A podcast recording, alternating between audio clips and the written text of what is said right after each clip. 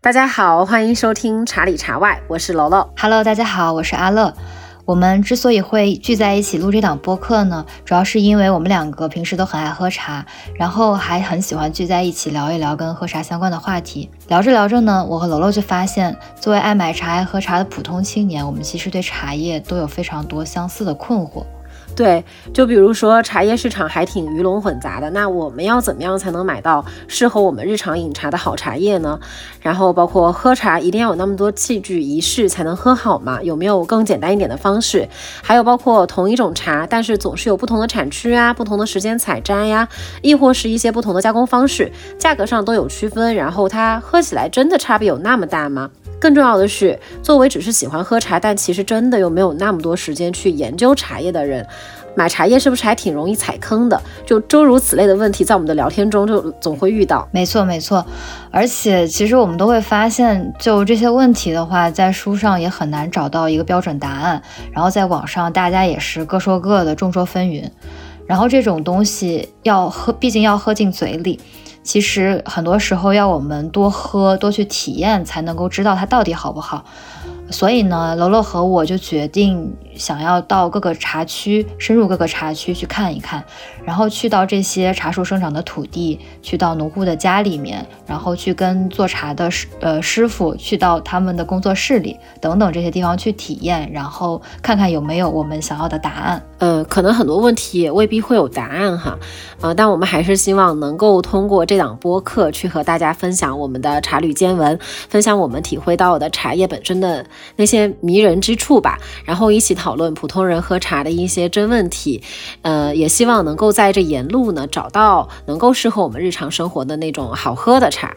对，所以我们也会邀请一些嘉宾，他们有可能是种茶叶、做茶叶的茶农，也有可能是卖茶叶的茶商，还有可能是研究茶叶的一些学者，来跟我们一起聊一聊，去带我们了解这个广阔的茶叶的世界。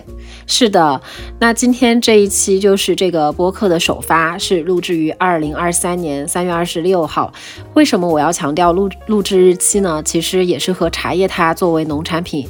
会有一个时令性是有关的，因为在这个时候呢，如果你稍微会关注到一点茶叶方面的信息，应该都能有一种感觉啊，就是突然之间全世界都开始在卖龙井了，而且龙井的知名度极高，多多少少都会有这样的一个印象，就是哎，我们窝了一整个冬天，一年之初开春的时候要喝新茶呀、明前茶呀，其实这些几乎都是在说龙井，在我们这个生活的语境中啊，加上龙井的核心产区呢，又是大名鼎鼎的西湖。我们都比较熟悉，所以我们第一站就选择了龙井。嗯，没错。然后特别提醒一下，就是这期播客呢，我们是在一位嘉宾的村中小院里，一边喝着茶一边录的。当时有五只猫，还有风铃，所以大家可能会在这个播客里面听到我们喝茶的声音，偶尔还会有风铃的铃声，甚至是鸟叫声。如果听到的话，还请别介意。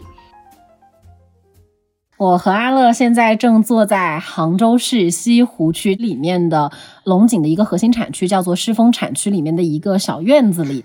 然后我们能够来到这个小院子，非常非常机缘巧合。它起源于我和阿乐在三月份的时候想要来逛一下龙井，然后结识了一些就是当地的那好朋友。现在这个院子的主人呢，其实就是我们今天的两位嘉宾。我觉得你们可以先和大家打个招呼。嗯，好的，大家好，我是冬至。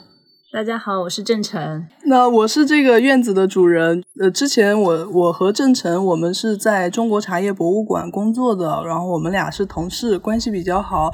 呃，后来呢，也是双双离职了，所以呢，我们现在就是非常单纯的闺蜜、好朋友。对，那郑晨其实他也是一个茶二代啊，你的这个家就在这个村子里面。最近是龙龙井茶忙的季节，所以你会回来帮忙。那你们两个在茶。中国茶叶博物馆大概工作了多久呢？呃，有六年，六年，六七年，嗯，差不多。那你现在是在做什么？也是从从事茶叶这一块儿。然后郑成，郑成其实他就特别有意思啊。我们是先认识了，呃，郑成的爸爸。但是我们叫他的爸爸都叫强哥。对，是一次我带朋友想要上茶山，然后从茶山上面下来的时候，路过一个就是院子，然后他正好他爸爸就在那边做茶，我就随口问了一句，我说：“师傅，这儿能喝口茶吗？” 然后就从此结下了这一个很巧妙的缘分。包括强哥，他其实也是非常能言善道的人，他很好客。对对对，很好客。包括我们喝的茶也真的非常不错嘛。其实当时有一点让我记忆非常深刻，就是因为我们在这边逛嘛，其实随路走过去都会去人家家里面或者是茶楼里面喝茶。但是这个就涉及到一个我们逛龙井的这个体验的问题。不过我们可以放到后面说啊，就是分享一下我们 作为一个普通的喝茶的人来逛龙井的这个体验。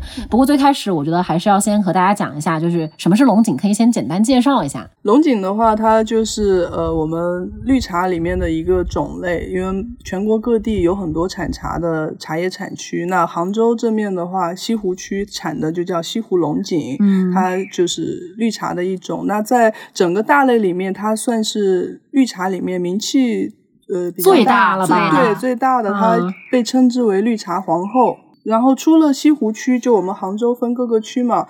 出了西湖区之外的呢，就叫做钱塘龙井。就是杭州范围内是钱塘龙井，除了杭州范围，浙江的呢就是越州龙井。越州龙井。现在做龙井的越来越多了，因为龙井全国可能很多人都爱喝，所以它的产量可能不太够，所以很多人呃也知道大家可能喜欢喝龙井，所以在比如说自己有。土地的情况下，它可能会种一些龙井。在龙井里面，我们大概不管喝不喝茶的人，可能都会有所听闻的是狮峰龙井嘛。那狮峰龙井它是属于就是西湖的这一个产区里面的，又是一个细分的产区。是的，像我最开始的时候还没有那么了解所谓产区啊这一些呃概念的时候，也会觉得好乱啊。狮峰龙井是是什么？对吧？西湖龙井是什么？所以你们能先跟我们讲一下这个产区对于我们普通喝茶的人来说，它有什么意义呢？因为可能就是稍微了解一点龙井的朋友会知道狮龙云虎梅嘛，嗯，会知道有这样的一个排序，但是可能他们并不清楚里面对应的到底。是怎么样？而且它们风味之间有什么差异？对，从这个角度先去很迷惑。对，呃，这个排序的话，它是呃，像我们首先先确定它是西湖区里的这个龙井茶，西湖龙井。西湖龙井的话，细分出来就狮、龙、云、虎、梅，分别代表着狮就是我们这个翁翁家山村，然后他们对面有一座山就有狮峰，那这个地方产的茶叶它是狮子号的。然后后面呃龙就是龙井，云是梅家坞那面，虎虎袍，然后梅的话又是。梅家坞，云是云溪那边。在最早的时候，云的定义也是定义到那个梅家坞，不是云溪。这个追溯有点远了，所以说梅家坞现在争议很大。对于我喝茶的人来说的话，我就觉得说这个茶好喝嘛，对吧？好喝，它是我作为消费者花钱去买茶叶一个最本质的需求。然后你就像狮龙云虎梅这东西，在我看来可能会更多有人为上的定义，然后它会有开始价格的区分啊，然后有各种。茶叶里面的打引号的那种传说啊、神造神话呀什么的，你们在这边就是土生土长，然后包括也是在茶博馆工作那么多年，包括自己也从事茶叶的这个行业，你们会 care 狮龙与虎梅，或者说你们觉得这个东西是有道理的吗？它真的？如果是有区别的话，它又和什么相关呢？呃，它分出来还是有它一定的道理的。呃，比如说按照产区的不同，茶叶的品质特点什么的，那可能综合呃这种喝下来，历年来，那他们会觉得可能狮峰这块山的土壤啊，包括它的自然条件所生产出来的茶叶口感呢，就是呃。最好喝的一种，呃，所以呢，把它排在第一位，狮子号的。接下来呢，就依次往往后面去。其实，如果说非说哪个哪个产区的好喝，哪个产区的不好喝，这种都是太绝对了。每个产区它都有自己不同的特点。就说我家吧，你家在杨梅岭，对我家它也分散了好几块地，因为当时就是在政府分配分分配的时候，它是以抽签的形式的啊，并不说这块地好。我就能拿下来，它就还是以比较公平的，对，所以我家有几块地也很分散的，像最高的一块地，呃，可能我们走上去要一个小时啊，最近的呢，可能就在我们村口，我们走过去十来分钟就能看到。那这两块地的区别呢，就是像我们每年做然后喝也是蛮大的，其实说实话。所以我们有一些老客户，他会认准你这块地，他觉得喝今年买的茶跟去年买的茶怎么有有区别啊？然后那我们就会解释讲，可能你去年买的不是这个山头的，那他既然他有这个。呃，喝喝得出来，他有这个灵敏度，他就会认准。那比如说，我今年就是想要买你们那块地的茶叶 啊，就这种的话，就是一些老茶客，他会他会来来来有这个要求，因为他喝得出来。哦，毕竟老茶客他还是相对小众的一个群，可能在你的圈子里面，这样的人会比较集中哈。可是把这个范围扩大，老茶客还是一个数量相对小的群体。像我和长乐，就是真的是很爱喝茶，包括我从小是喝茶的，从小跟着我爸喝茶，但是没有概念。然后阿乐他自己本身他在本职工作上面从事的工作是和茶叶内容接触的，所以对我们来说。就是这些很细微的区别，有可能在我没有喝到那么多茶的时候是不重要的。啊，我我很喜欢你的一个观点，就是说这些它是有道理，但又不是绝对的，所以还是要去，就是到田野中间去看嘛。嗯。但是我作为一个消费者来说，我就想喝一口好茶，然后又分出这种东西，我就不知道该怎么买了，你知道吗？而且因为本身龙井的价格，说实话，我这一次来了解之后，会发现就是价格上面的那种浮动还非常浮动很大。对你不同的产区。它有不同的价格，你不同的时令采摘的、头采的、二采的，还有不同的价格。然后不同的加工方式有不同的价格，所以就是这一块就会让我们没有所谓太多，我们也没有那么多的时间去学习茶叶的知识。对于我们就是购买者来说的话，它又会增加一点购买的难度，因为毕竟那么贵嘛。好的龙井可能在市面上我们去挑的话，都是一万五上下、一万五往上才能喝得到这样的金价哈。所以就是请那个郑晨来，可以跟我们分享一下，对对，给我们驱一下魅，到底为什么那些添加茶会那么贵？对，作为我们自己农农民来讲，我们每年的价格呢还是比较跟之以往还是比较平稳的，没有太多的起伏。我们这边就说是收购价。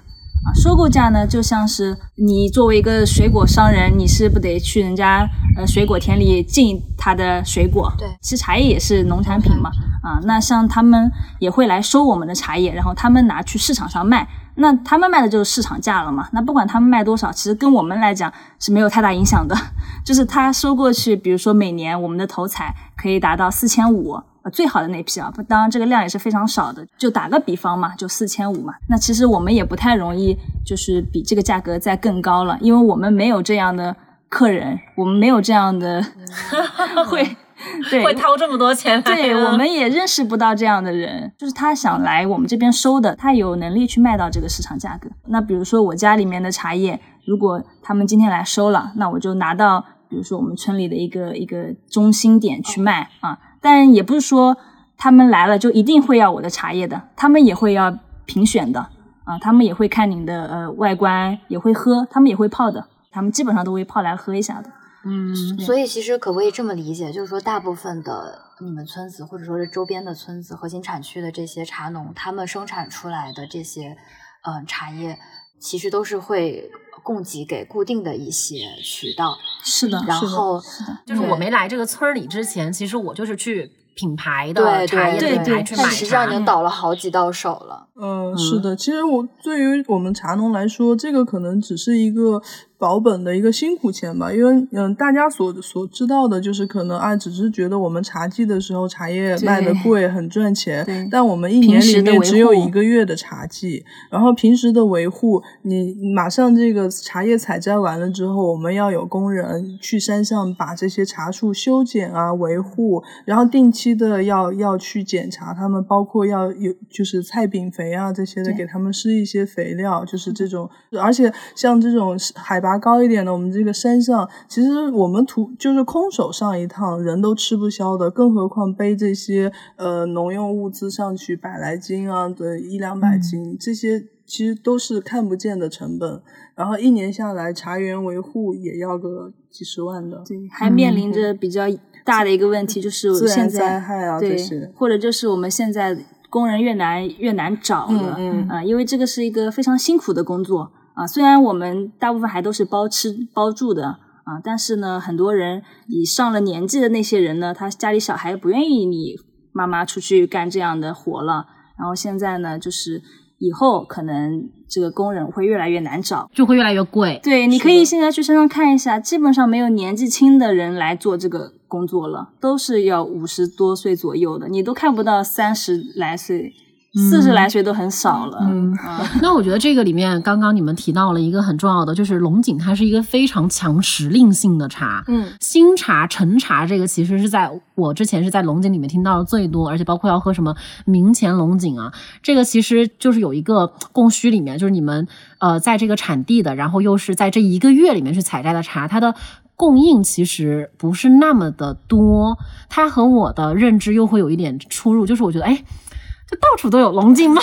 对，这个你们可以对分享分享。就是，嗯，首先它这个产量的基本情况是什么样的？然后现在整个龙井市场上，你们有没有什么样的一些观察？对，嗯，产量的话，就西湖区来说，产量其实是不低，呃，不是不高的，占比很少很少。像翁家山一共茶地才六百五十亩。那杨梅岭是多少亩？那应该比我家少吧？哦，对，就就听听几百亩地，但你去想，一亩地它每年这一个月的时间里，它所能炒出来的茶叶没有多少，一一亩地也就几十斤茶叶。那一家茶农的话，呃，地也不多的，也就三四亩茶茶地，然后那全家人都靠这三四亩的茶地来来支撑收入，呃。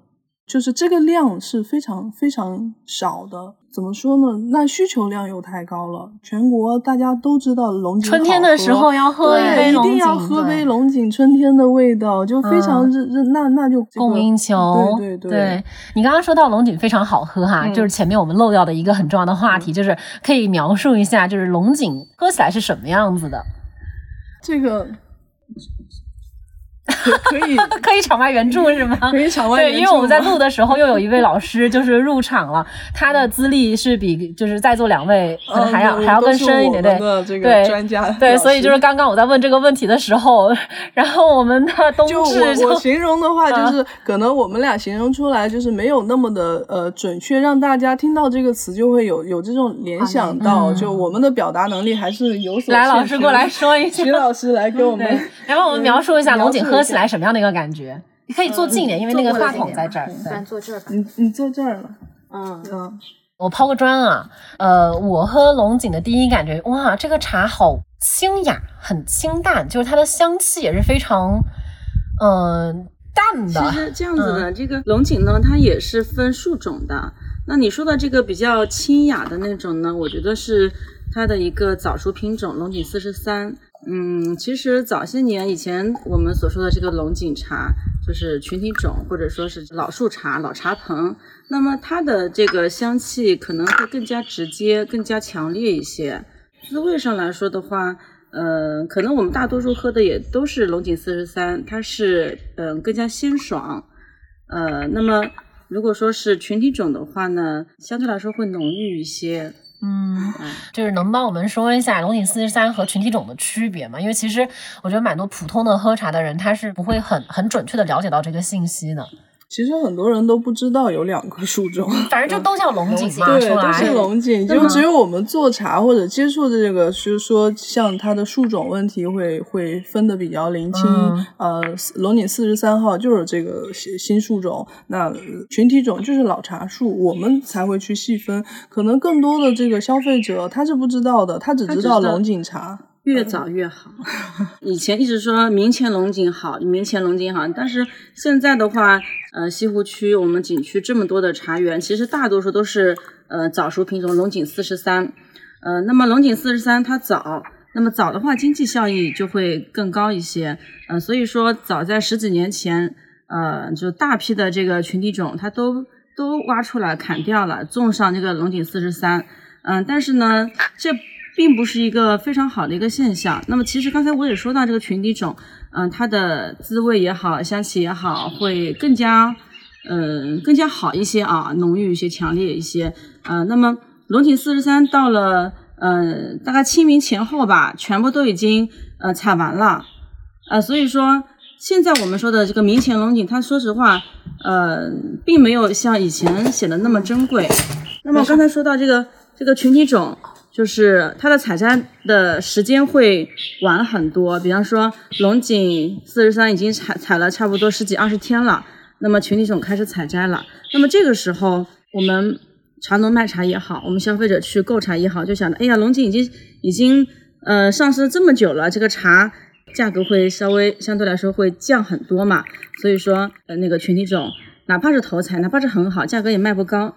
那么这是呃前几年的这么一个呃一个现象，但是这两年很多人突然间回过神来，哎，现在的龙井就是怎么这个龙井啊没有以前的这种味道了，然后呢再去追寻以前的这个味道，那么这几年又开始去找这个。老茶树群体种、老茶棚这样子的。我们现在录播课的时候正在喝茶，喝的就是那个群体种。其实龙井私茶和群体种真的喝起来的时候，就是那个对比度还是蛮强烈的。所以其实就是我们从结果导向来看的话，呃，龙井四十三它会在大概比如说三月初的时候就发芽，然后你们就可以采摘制作，就开始卖了。对，中期、中期、中旬，对，每年会不一样嘛，对。然后可能很多茶客他会比较习惯性或者说是跟风式的去追捧越早越好的这个茶，但是群体种它在往后发芽的时候，它也同样是头采，但它发芽时间就是会晚，而且它的那个爆芽率好像也是没有那个龙井四十三去高和稳定的。大家可能就普遍的买茶都是龙井，但是可能更了解的人就会开始去分树种，我要喝群体种的龙井，还是我要喝龙井四三的这个品种的问题了，对。这两个茶的话，你们在价格上面会有差异吗？呃，差异其实不太大，他们两个。因为它是这样子的，龙井四十三它上市早，每年差不多呃三月中中下旬，晚的话下旬，早的话就是中旬就开始采摘了。那这个时候就像前面郑成说的，我们最高出去的价格，就就算是头采阶段，我们也就四千四千五这个这种收购价撑死了。但那听起来四千四千五很高，对不对？可是在这个阶段的时候，我们并不能持续太久，可能也就是仅仅卖三三天四天的这个高价。茶，我完了之后价格会下降，而前期虽然茶叶这么贵，我们没有产量，我们不是说一斤能呃一天能够拿出十几二十斤茶叶，没有的，因为早期它头采为什么贵？贵在它的量很少，然后呢又是整个冬天孕育出来的芽头，内含物质非常高，然后就是口感是最好的时候。那这个时候我们采茶工上山去采茶，可能一整天采回来炒出来干茶只有一斤。两斤，它是根据日期，就是温度的呃逐渐增高，那产量高了之后，后面才会循序渐进的。比如说，哎，今天有个三四斤的产量啊，明天有个五六斤，等到中后期的时候，产量大了，一天才有个十几二十斤。但这个呢，就是已经要临近清明。就是这个这个时间段已经很后期了，像我们呃日产有个十几二十斤的时候，这个的时候茶叶价格已经很低了，就不再是大家所理解的啊一斤茶叶要个四五千啊，什么三四千，可能到这个阶段的茶叶，我们一斤只要两千块钱。这个时候性价比是最高的，是的，是的，就是因为你在别的产区的地方买茶叶，明天茶也要两千，也要这个价格，但它的口味的话，可能就是还是我们这边性价比比较。比较高啊，因为土质的关系，我觉得更多是土质的关系。嗯，然后像刚刚就是我们聊到这个西湖龙井的口感滋味这一块儿，嗯，那该如何呃具体的去形容它？像这种嗯茶，其实也是呃每个人喝起来它有不同的感受。像西湖龙井，它比较有呃大家就是比较熟知的一些介绍呢，就会比如说它的香型会有这种嗯豆豆香啊、兰花香啊这种等等，因为龙井它。的炒制工艺，它是那个就是炒青绿茶嘛，所以它在这个高温的呃作用下，它的香型就很。嗯，很高雅，嗯，就是你这个干茶放进杯子里面，开水一冲进去，那个香气就扑鼻而来的，就让你直接非常直接的感受到它的气息。而且这个就是很春天的那种感觉，对，就而且窝了一冬天之后闻到这个，其实真的就是非常的舒服，就是很舒展，瞬间让你觉得啊，春天春天来了，整个人就放开了，喜洋然的感觉。对它本质上那种时令食材的感觉，就是你吃到这个的时候，你的身体是和自然的时令是有连接的。就是人就是很需要这种东西，对吧？是的，对。然后，但是你刚刚说到的又引发另外一个我们喝龙井的迷思啊，嗯，就既然产量这么少，嗯，就感觉就是普通的人能够有一个很好的喝龙井的体验，好像很难，而且确实也在我们的这个行程中有一些印证。对对对，是这样。我们昨天到那个核心的龙井村，然后发现就是它街边卖那些茶，首先它每一杯的价格定价就还蛮蛮高的，然后你进去喝了之后，他跟你讲说这个茶是头采，但是反正干茶拿出来你就闻不到那种很新鲜的那种香气，然后他给你泡开了之后。那个茶停留在你的舌头上，就是那种很苦涩的味道。昨天啊，就是我们逛那个村儿，真的很郁闷。首先，我们是有听闻一家师傅做这个东西做的很好，一个大师，对，一个大师。然后我们去了之后呢，啊，那个因为因为我们可能已经就是觉得，哎，是不是家家户户都会像强哥一样比较热情好客？对，去了之后就是去他们那边有茶桌，然后有个非常大的茶台，然后里面就是他们手工炒制的那个工作室。我就进去了之后，没有人搭理我。我他们有个人说你来干嘛？我说我来找某某师傅。嗯嗯。然后他就哦，我说有茶喝吗？你师傅预约了吗？没有，他就说没有。然后我就看旁边的，我们不卖茶。对我们不卖茶。然后。旁边大茶桌就有一些看起来可能老板的人，然后就会有一个就是主人在那边给他们泡茶。所以我就出来之后，我就说碰了个冷壁。然后后面就有一个姑娘，因为我们在门口站了很久，就很郁闷，就站在他那个工作室门口，我们也没走。然后有一个姑娘后来就来找补说不好意思啊，就是。因为我们今年产量少，然后茶都预定了，我们也不卖什么的。但是我就会很嘀咕嘛，如果我是很很大的老板，我已经是能够有这个采购的这个能力的，然后我也是可能你们有过交易，那我来了，你们一定能够拿得出今年的茶来给我们，就是茶桌是茶茶台上面这个主人会泡给我们喝的。所以当时我和阿乐就会讨论说，茶叶这个东西。一直听闻水深，就是它一个很明显在我们经验上的体现，就是如果你没有关系。你喝不到好茶，即便你在村落里面，而且我们俩是因为比较爱喝茶，都来这个茶区了，然后我们就付钱，有两回付钱在街边就进一个农户人家，包括昨天去茶楼里面喝茶，第一次喝茶喝的我舌头麻了，然后昨天第二次喝茶很苦，而且那个苦是那种不香的苦。而且你想，我们都花钱来了这儿了，也花了时间想要去探探寻了。其实，在这里的这个整个喝龙井的体验就比较差，我就会有个很很自然跟朋友聊天的问题：哎，那我们普通的这个喝茶的人，要怎么样能够获得一个比较好的这个龙井的体验呢？嗯，对，而且我想补充一点，就是我们昨天也是挑了一家店，就就很多它街边的店，它还是会挂很多牌子，就这个协会啊，那个协会啊，就是你看起来对于我们这种，对吧？甚至对于普通的游客来说，看起来还是蛮有可信度的这种东西。但是你一进去的话，就会发现啊，这个口感，原来这才这就是龙井吗？但但是我想啊，我想插一句，就是我们这边还有一个特点，就是虽然我们有产茶。但我们更多时候是作为一个风景名胜区，所以它不只是在春天有茶叶，因为它要做一年四季的生意，所以你们就相当于来到景区一样，就它可能是茶区，但也是一个景区。就是你在景区遇到这种现象，我觉得就很就这么理解是很正常。但毕竟我们俩是奔着茶来的，所以就是会比较郁闷。说来了茶山，我们也就是也也喝不到，然后我们花钱可能也喝不到。昨天那个什么八十块钱一杯啊，五十块钱一杯啊，这种就是因为跟你们是已经有比较好的那种私人关系了。然后如果是就普通游客的话，你没有关系，你去找师傅喝茶，第一你喝不到，第二我们花钱去买。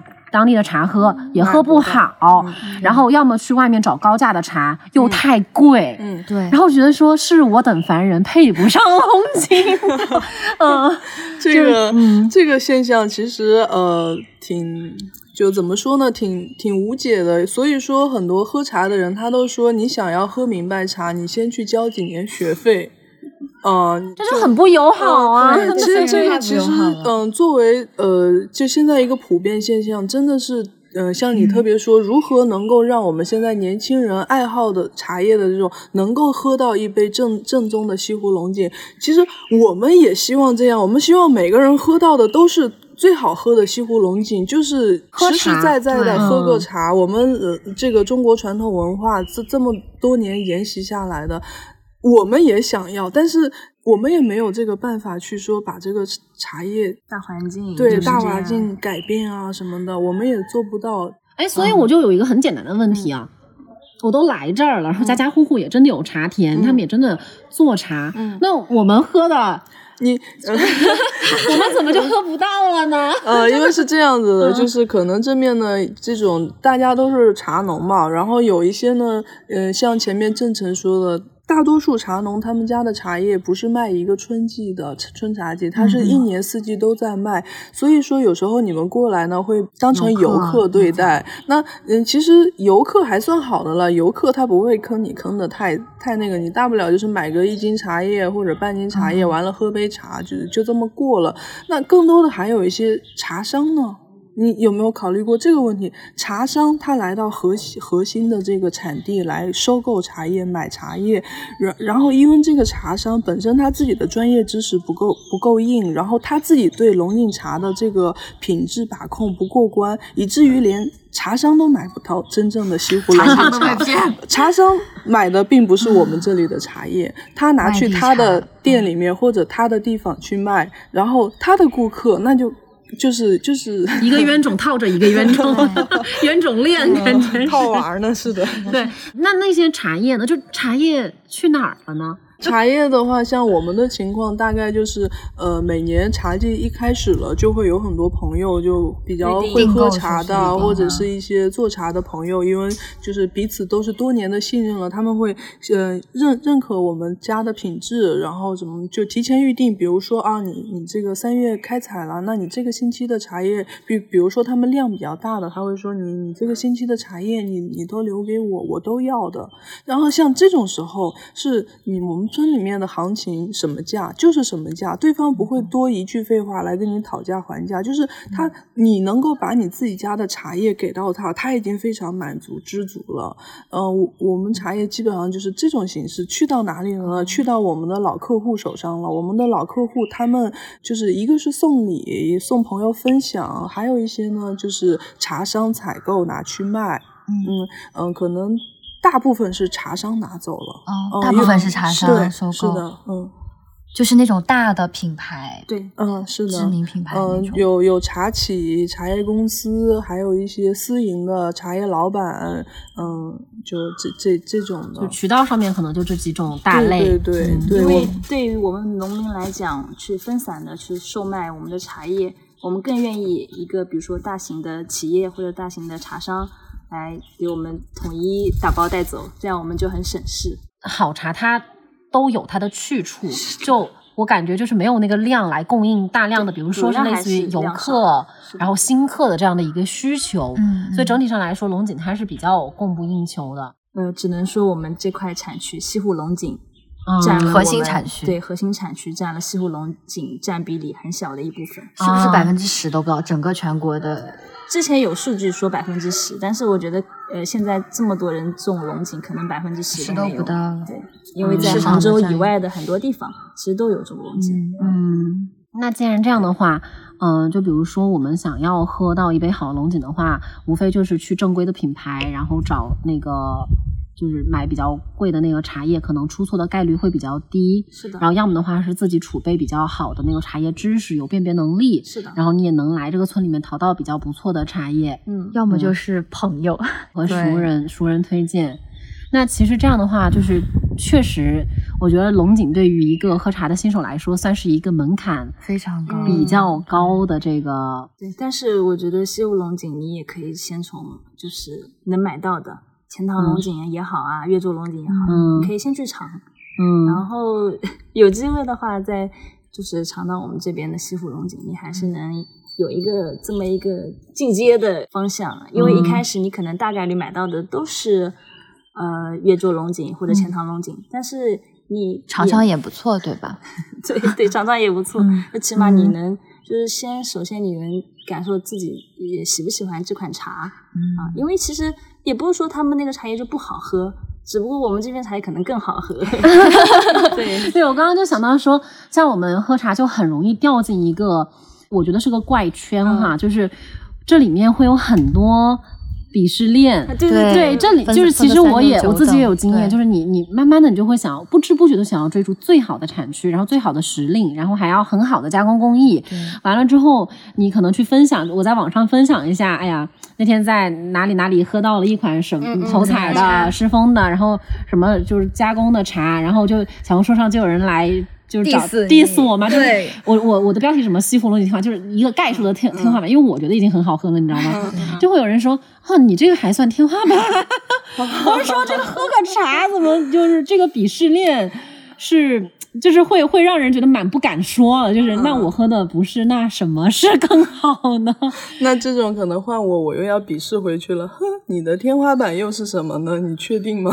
对，这里面有这个产区的这个所谓鄙视链哈，就是西石峰是最好的，然后西湖，然后又是钱塘，然后又是怎么样，就是越州，然后还有那个时令上的，比如头采、二采、三采，嗯然后还有包括。那个加工工艺的、全手工的、半手工的，是的，刚刚我就很喜欢那个真诚的一个观点，就是你可以都喝，大概的你自己会有一个品味上的选择，因为每个人的喜好包括经济能力其实是不一样的，不用去追求是的，那个链路里面的所谓最高端的那一个茶，当一个游戏一样，你自己去就喝茶的一个游戏。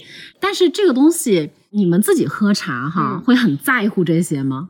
呃，我们不在乎，因我们也为我们只喝自己的这个龙井茶呀。但但我们也喝到过不错的别的地方的钱塘龙井，嗯啊虽然嗯可能就是跟我们的比还是更喜欢自己的，嗯但是也喝到过回甘很好的，就香气方方面面都都很优秀的这种嗯，，并且价格没有那么高。那那你们自己喝茶，就是做了之后先给自己留一家子的份。我们都是喝茶片的，什么什么是茶片？茶片就是我们在呃炒的时候，它会有断掉的、啊、碎掉的茶叶、啊。那这那些茶叶呢，最后它是会被筛出来的。啊，那个茶叶呢，作为呃商品去卖，它可能样子不好看啊，因为它不成型了嘛，嗯就是一片一片的，然后有有有那种杆啊，或者是有那种地头的那种，但是喝起来还是很好喝的啊，就可能会浓一点。然后我们家里人都喝这种。你不要再讲了，回头我们连茶片都没得喝。因为每年这个西湖龙井茶产量太少了，那而且客户都等等着要，然后有多少拿走多少的话，其实说句实话，我们可能茶季结束了，自己家里面连一一点茶都没有，那我们剩下的只能喝茶片。嗯，历来都是这样，老一辈他们也是喝茶片过来的，就是这个心情其实可以是理解的，毕竟嗯能够卖点钱的东西，肯定先卖钱为主，嗯要家里面要要生计啊什么的，那我们就喝点茶片吧。啊，关键是茶片也 也挺好 喝的。对，我就觉得这个会比较让我有一种大松一口气的感觉，就是因为，呃，在没有跟你们深聊之前，我会觉得就是有有好有坏，就是他那个评价是非常明确的。那里面就是会让我有种喝茶我喝的好累的感觉，而且我觉得整个在茶的世界里面的这种话语体系都比较明显，哎，就是那种等级。嗯，是的，是的，嗯。但这个其实不光在茶叶这个里面，其实你可能任何东西任何东西都有一个嗯。评，嗯、就是攀比啊也好，或者一定要分出个胜负好坏。喝茶的他们也会说啊，我的这个茶是哪个哪个产区的小众产区啊什么的，就是会有这种优越感在的。那这种情况也也避免不了，就就可能大家他们又太把喝茶当回事儿了吧？其实如果不那么去去较这个真儿的话，喝茶就是很普通的日常饮茶，回溯到最最原本的状态嘛。嗯，啊，这样就好了。可能就是茶叶喝茶这件事情，在中国自古以来，它都是属于一个上层阶级权贵他们会能够享有的一种特权吧之类的。嗯因为好的茶叶都会供给给，对，皇室、对皇家，对对嗯，所以它可能天然的就带有某种 这种等级的划分，然后嗯然后这套话语体系就一直被沿用沿用到现在。然后我就会觉得啊，那我喝茶也得有有面儿的话，那我就得就是就就有各种各种名头。嗯但是像是就因为你们在这里面已经很多年了，所以其实你的说法是。各个不同的村，然后各个不同的山头，对它有它的特点，嗯就是你你你不太去加这种好和坏的那一种呃鄙视链上的这种标签进去。那你在卖茶叶的时候，你会去帮助客人去区分这一些就是风味不同啊，然后给他们推荐所谓合适的茶叶吗？嗯，会的，就是这个就看呃我的朋友们他们是呃想要哪哪哪一种的，注重品质的，他会说我想要这个口感饱满一些，回味呃韵味足一点的，那我大概就有数了。提了这两个要求，这个茶势势必是不会说是太差的，嗯就就是那个价位是不会太低的。那有些呢，他就会跟我说啊，我就是平时的口粮茶，茶然后或者我送家里面亲戚朋友意思意思的。那这种的话，可能就会放到比如说我们现阶段呃这个茶季的中后期，因为这个阶段茶叶呢价格降下来，也就前面郑成说的性价比最高的时候，这个的呃阶段的茶叶。嗯，既不难喝，价格又便宜，呃，又不像最后期的茶叶，嗯，因为随着这个时间的推移，气温升高了之后，茶叶生长速度快，然后它的茶叶苦涩度就会有所上升，所以到后期的龙井茶呢，喝起来可能就是大多数。嗯，入门级别会说到了，那个龙井太苦了，太涩了，我不喜欢喝。但其实不是说呃，这个茶叶它的特点就是又苦又涩，嗯，是分阶段的。哎，我朋友就跟我，因为他知道我来这个龙井这边嘛，然后他就跟我说。我觉得那个绿茶就好苦哦，嗯然后我又问了一圈我的朋友，他们都觉得绿茶就是苦不好喝的。呃，就是原料等级太低了，所以它才会有苦涩的那。那你看，像我们今天一整天喝下来的茶，没有说有特别那个苦苦涩啊、感觉涩的感觉，其实喝下去都是有回甘，口感里面就是一直都是环绕着那个茶香的，口齿留香的感觉。哎，我我想插个题外话，嗯就是我之前喝龙井喝的都是那种，应该是梅家坞那边的，就说是梅家坞那边的，然后他们都是拿一个那种纸包包起来的，然后它的那个茶叶的样子都很规整。然后就是一片一片的，不像今天在强哥家里看到的那种，就是有芽和叶，它就它形它就像种不一样。乌对我觉得，我觉得你喝的可能是乌牛枣。乌牛我们现在大部分的，我们这边的产区的大部分是四十三嘛，龙井四十三。所以那个都甚至连甚至都不是不是龙井茶，你你买的贵吗？我不是就是别人给的，啊，就那种家里面亲戚朋友可能以为它是正宗的龙井，然后每年嗯给你拿一点，但其实它根本不是龙井哎，。但也有人也喜欢喝乌牛枣对，这个都都不好说。也有人也特别乌牛枣也是一种绿茶，也是龙井里面的一个品品种，嗯，哦，乌牛枣是龙井的一个品种。呃，乌牛枣乌牛枣它是一个树种，树种。对，那刚才我说到那个龙井四十三和群体种，那如果说就是之前有些人就觉得是不是我们应该把龙井四十三，嗯，全部都取消了？但是呢，呃，我前两天听到一个老师的一个呃言论啊，我是挺赞同的。那么龙井四十三也是需要的，虽然说它的滋味没有嗯群体种这么好，但是呢，它。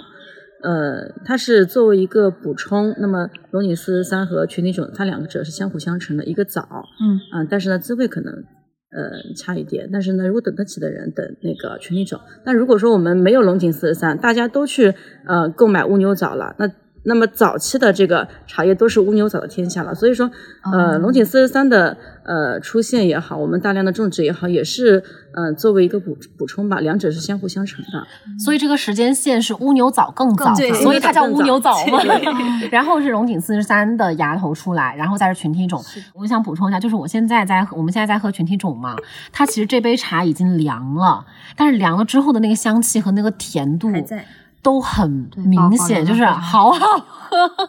虽然我觉得这种口感上的东西用语言来描述，可能嗯会在接收到就是听的人可能会觉得不是感触那么深，但因为我们在喝这个群体种之前，一直在强哥家蹭他们的 四十四十三盒，因为群体种是这两天才开始发芽能采，就是他们家还没有很批量的去做这个群体种，所以对于我一个喝茶人来说，就像是刚刚这位老师提到的，那我可能就会等一等。龙井的群体种出来了之后，它对我来说可能性价比会比核心产区龙井的头采的那一波，就是价格最高的那会儿，性价比会更高一点。就我觉得这个更好喝，说实话。对对就你不能比较，那没有比较的时候，你觉得龙井人四十三，哎，挺好喝的。对，嗯，啊，那喝了，如果说两两者一起喝，你绝对会选择龙那个群体种。所以那个乌牛枣，我们可以再就是说展开聊聊是展开聊聊，因为我我一直不太清楚这个品种。呃，市面上其实早期一点的茶叶，可以说大半都是乌牛枣。你的早期是指只是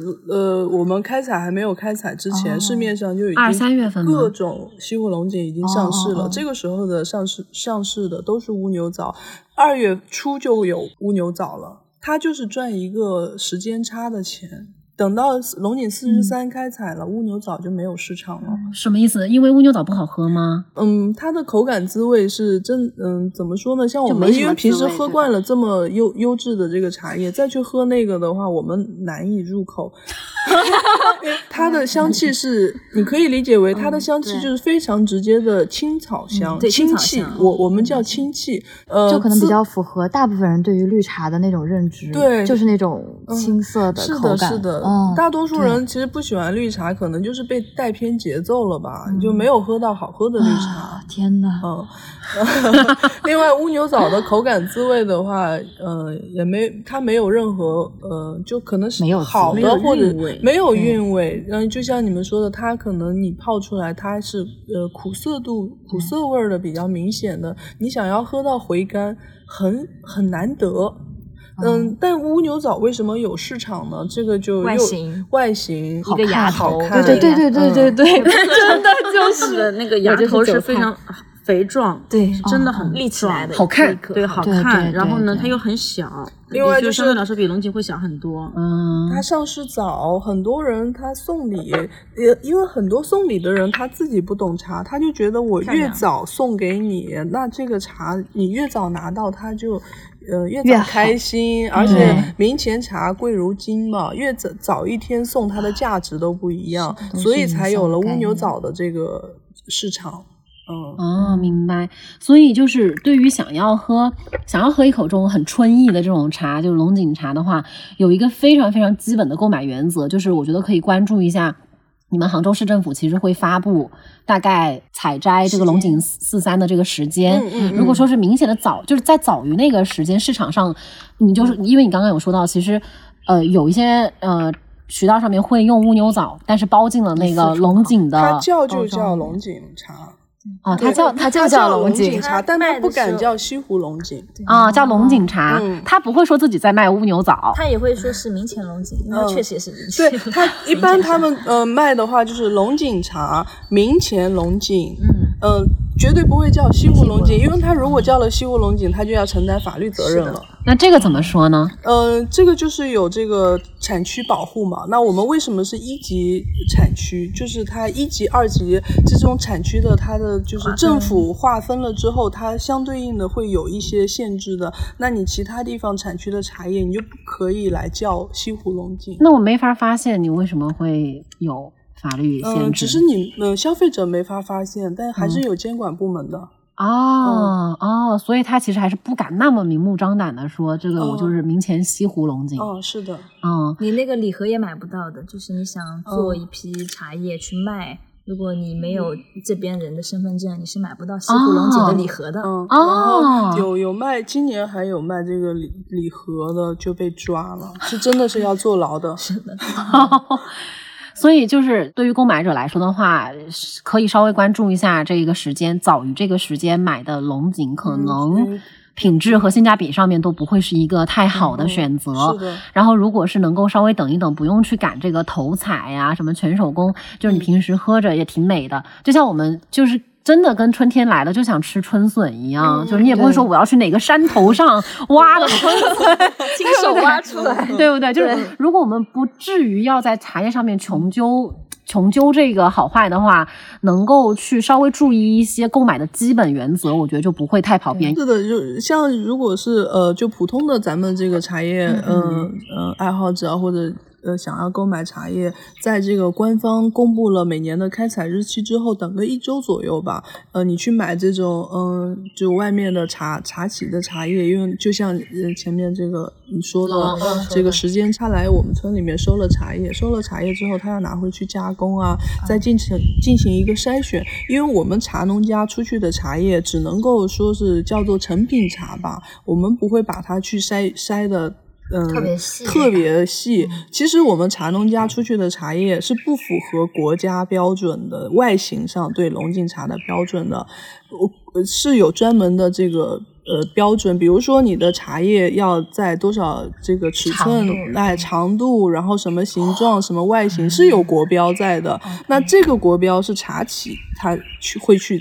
遵照这个国标来。但我们茶农的话，我们的茶叶是成品茶，成品茶你可以就是理解为就是这个茶叶炒好了可以喝了啊，顶多给你过一下筛，就是把这些呃茶片、茶沫、茶碎呃筛出来，剩下的就可以卖了。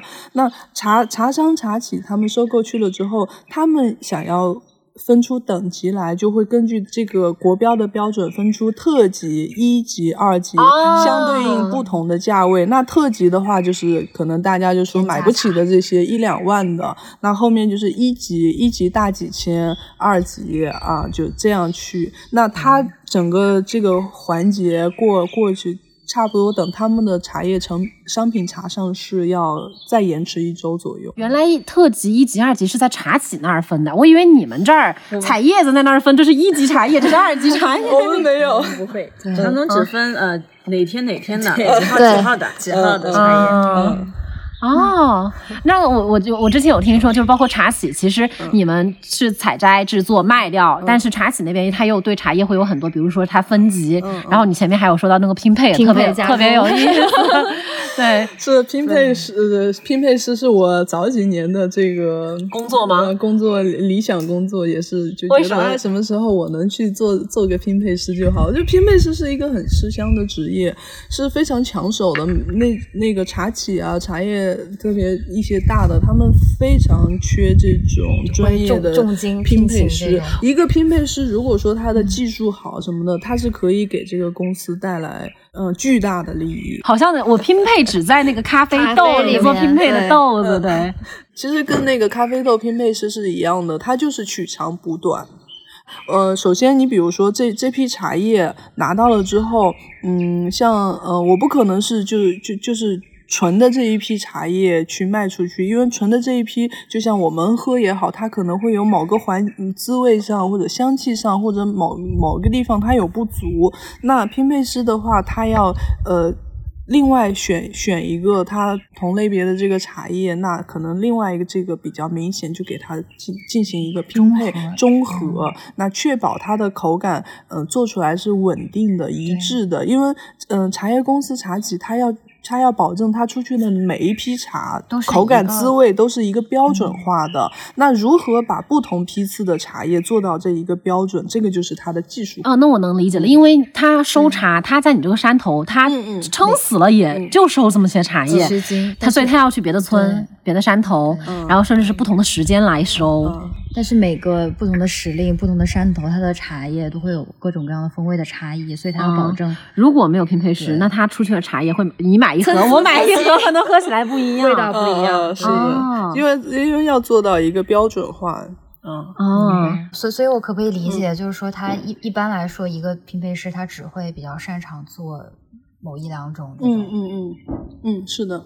有没有那种我可以做好几种什么乌龙啊，什么红茶呀，什么 绿茶的拼配？挺难的，行业天花板。一般像你能够掌握一一个茶类的拼配技术，那你能够把这一一类茶叶拼配到这个呃差不多就已经很很厉害了，很厉害了。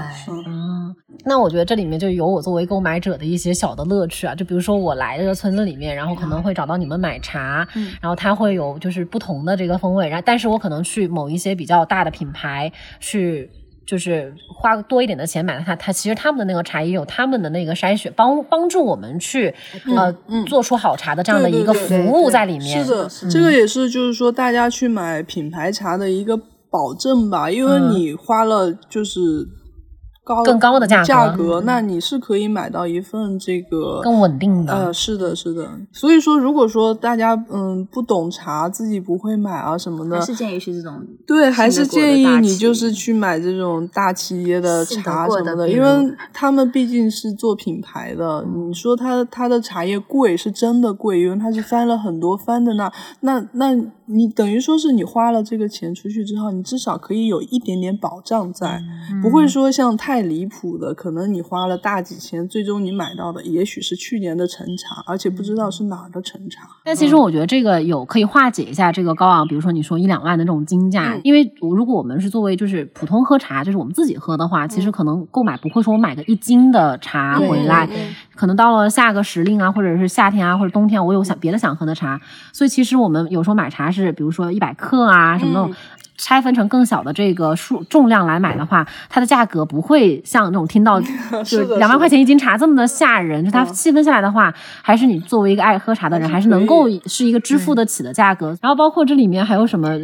工艺上面什么全手工啊、半手工之分，你刚刚说到现在可能比较追捧全手工的茶。哦，是的，就呃，现在什么都喜欢全手工啊这些的。嗯，那其实全手工，嗯，我个人是觉得没有必要。因为你想，我们就就是在你连你喝喝能不能买到正宗西湖龙井的钱，这个都不能保证的情况下，你还去追求什么全手工不不是？就是说你能买到全机器的茶叶，是这这个是都已经很不错了。那全手工我可以说几句啊？嗯，呃，来您您离近一点，这个对对着您。来，虽然说我们没有必要去追求全手工，那么很多人都觉得，那我是不是以后都都买那个全机器的好了？就是，嗯，我们咱们西湖边的茶农不要全手工的。但是呢，呃，机器是怎么来的呢？机器的所有的这个呃模式，它都是在模仿手工。那么如果说没有全手工了，那我们就没有模仿的对象了。这个机器它也不会再进步。其实我们肯定是要。嗯，这个保留全手工，然后呢，也是鼓励更多的年轻人去呃学炒茶，学这个全手工的制茶。那么这样子呢，我们才会一代一代传承下来。是不是年轻人现在愿意来做这种手工，就是手工去炒茶的这种工作的人也？不不是很多，嗯，早两年、早几年是很少，但是这几年的话，慢慢的多起来了。就是呃，尤其是到了三四十岁这个年纪，呃，也更多的人会愿意去拜个师傅，学习一下全手工。那么现在全手呃这个炒茶，不管是呃这个手工茶还是机器茶，呃，很多的年轻人他有自己的想法，也会去钻研怎么样炒出来茶更好喝，呃，更适合呃消费者。嗯，其实对于现在这个现象来说，我认为是挺好的。嗯，那就从就是喝茶最本身这个喝茶这个事情来说，您您觉得全手工的茶和半手工的茶它有差别吗？滋味？呃，有差别的。嗯嗯。呃，首先我们呃听到的就是，哎呀，全手工的茶价格很贵，都是好几万，因为毕竟是非常少。那么全手工的茶，呃，可以说是呃一种工艺品，要手工艺品这样子，对，让人。要让人知道它的这个价值。嗯，其实您刚刚说有要学着越炒越好嘛，就即便是打着全手工招牌的，其实里面也是要看手工里面也有炒的好，炒的不好。那是不是可以把这个道理复用到机器里面？因为机器也是人在操作。呃，对，是的。但是机器现在机器模仿全手工的，它是模仿不到位的。我们西湖龙井茶它有十大炒制手法，但是现在的机器它只有三个。呃，三个手法是模仿到的，呃，所以说很多，呃，这个稍微好一点的这个茶啊，就是是半机器的，有些像灰锅，嗯，它很多是学不学不了的，所以更更多的这个，嗯，茶它是到最后一步，它是要那个用手工来挥的。虽然说我们以后慢慢的会用这个机器，嗯，会越来越多，但是呢，呃，它是肯定是取代不了的。呃，那么目前。这个机器它只是学了三种招式，那么呃有了这个全手工，我们保留了这个全手工之后，呃慢慢的这个机器它可能呃会。呃，模仿的更多，模仿更多的这个全手工。其实我感觉就是手工要进步、传承和进步，然后机器也会进，就是钻研和进步。所以其实它是一个非常相辅相成的。那对于我们自己喝茶来说的话，我自己喝茶，我我是这样子的，就是我可以花，因为全手工的价格高嘛，但我可以花一点钱买少克数，把自己的体验打开。但是我平时喝茶可能买的更多的，比如说是等后面群体种，或者说是一些呃半手工的，就是有这个机器参与制作的这个茶，对我来说也是一个非常好的选择。就是我自己喝茶的成本其实能控制，但同时我的这个体验也，我喝茶体验也是比较丰富的那一种。所以我觉得最开始的时候，我是虽然被这个价格吓到了，但我自己一算，我觉得我也能喝上。但就是你自己，前提是你把这个账算明白了，觉得哦你能喝。那就是你看怎么买，就是你别对钱算好了，我大概这个价格我可以付出去，我想喝，结果我没买着那个 好的茶来。还是那个问题，就是茶叶的选择，怎么样买到这个？对，一个时间看好了，如果你要再去区分你的品种，看好了，然后如果你愿意，像比如说我们来到产区的话，你走一走，其实能认识到一些比较对一些朋友的话，你能够其实能够补充很多的信息和知识。如果不行的话，我觉得就是出于保证，你也可以去认那个品牌，就是都有很多种方法。所以我来喝龙井有一个过程，就是我一开始是觉得哦，好不敢靠近。然后我到网上就是发了之后被人 diss 了之后，我觉得啊好沉重啊，就是怎么怎么名堂这么多？现在反而是觉得哎，其实这个事情就就蛮蛮好去去变的，就还是觉得如果愿意喝茶的人。然后也愿意去了解的话，还是很欢迎的。就是多就是多喝这种就是原叶茶或者好的茶，真的还蛮好的。包括其实我们没有聊到说茶叶的这个健康上的问题，因为这是另外一个话题。但之所以我不太去很放肆的喝代泡茶，是我觉得代泡茶里面的那个原料啊，然后什么，我总觉得我每天喝它还是有一点对身体不是很健康。对，哎，有有个有一个突然冒出来的问题啊，就是因为也也会看到网上人说不喝绿茶是因为有什么农农药。药啊，啊，这个真的完全没有必要担心。嗯，首先这个农药它是不溶于，它是脂溶性的，它不溶于水。嗯，对，大部分农药都是。对，是的。然后哪怕你喝的再多，哪怕有那么一点点农残，但是。呃，这个它也是存在于后期的茶，比方说夏秋茶，但是龙井茶它是都是春茶，只有春茶。对，龙井茶早期它是在夏天，比方说六七月份，它也会采摘，但是采摘成本太高了，可能在十五年前还有这个夏茶，但是呢，近十年没有人去，呃，在那个四月下旬之后再去采摘了，四月到了四月二十号谷雨之后啊，全部都嗯这个剪掉了。后面都不采了，然后等到下一年来年的春天再采摘。那么在剪掉之后，那么我们会去呃这个做一些你茶的一些管理维护。我们喝茶跟吃这个吃菜比吧，这个青菜它青菜的生长周期是多少？比方说这个半个月之前撒的种子，再过呃一两个星期就一个月就可以吃了。那么这青菜它打不打农药呢？肯定打。对呀，那我们就。一个月就就吃了，但是茶的话可能要一年，一年，而且茶的话基基本上是也是不怎么打农药的，它最多就是一些呃有机肥。然后像我们茶叶，就是不是天气热了之后会有很多飞虫啊什么，我们都是用那种粘虫板的，就所以你到四五呃四五月份之后来茶园里面看，整山都是那种黄黄的一块一块的呃粘虫板，然后物理的方式对物理驱虫。然后也也是施的肥，也就只有菜饼肥一种。哦，其实我还有一个问题，刚刚你不是介绍总结了一下我们怎么样可以买到茶，买到正宗的那西湖龙井。嗯。然后其实关于西湖龙井，它不是还有一个防伪标签？嗯。就这个的参考意义？嗯，这个有呃，它可以参考。呃，像我们茶农的话，我们有茶农标，每每一斤出去的茶叶都对应一斤茶农标。这个茶农标是怎么来的呢？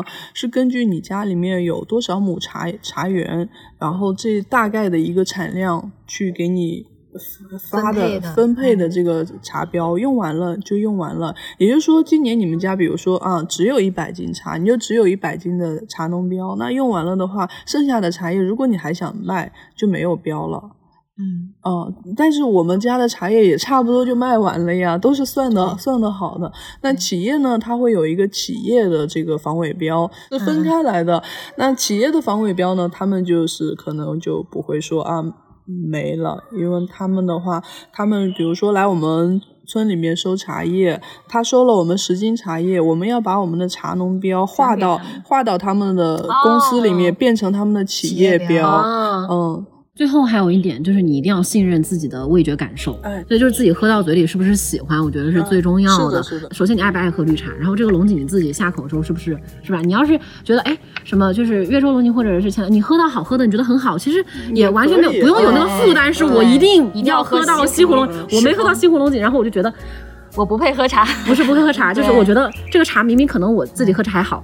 但是我就要说他不行，我觉得那种就是也挺怪的，会。对，非要说对嗯所谓的世风才是最好的。对，所以我觉得这个就是自自己喝开心会比较重要。然后咱们这一期的话，今天就先先到这儿，非常感谢今天三位 嘉宾，非常重磅，因为这是我们第一期的节目，所以就是会很会很谢谢你们，谢谢大家。对，然后我们一起就说拜拜吧，拜拜，拜拜。拜拜。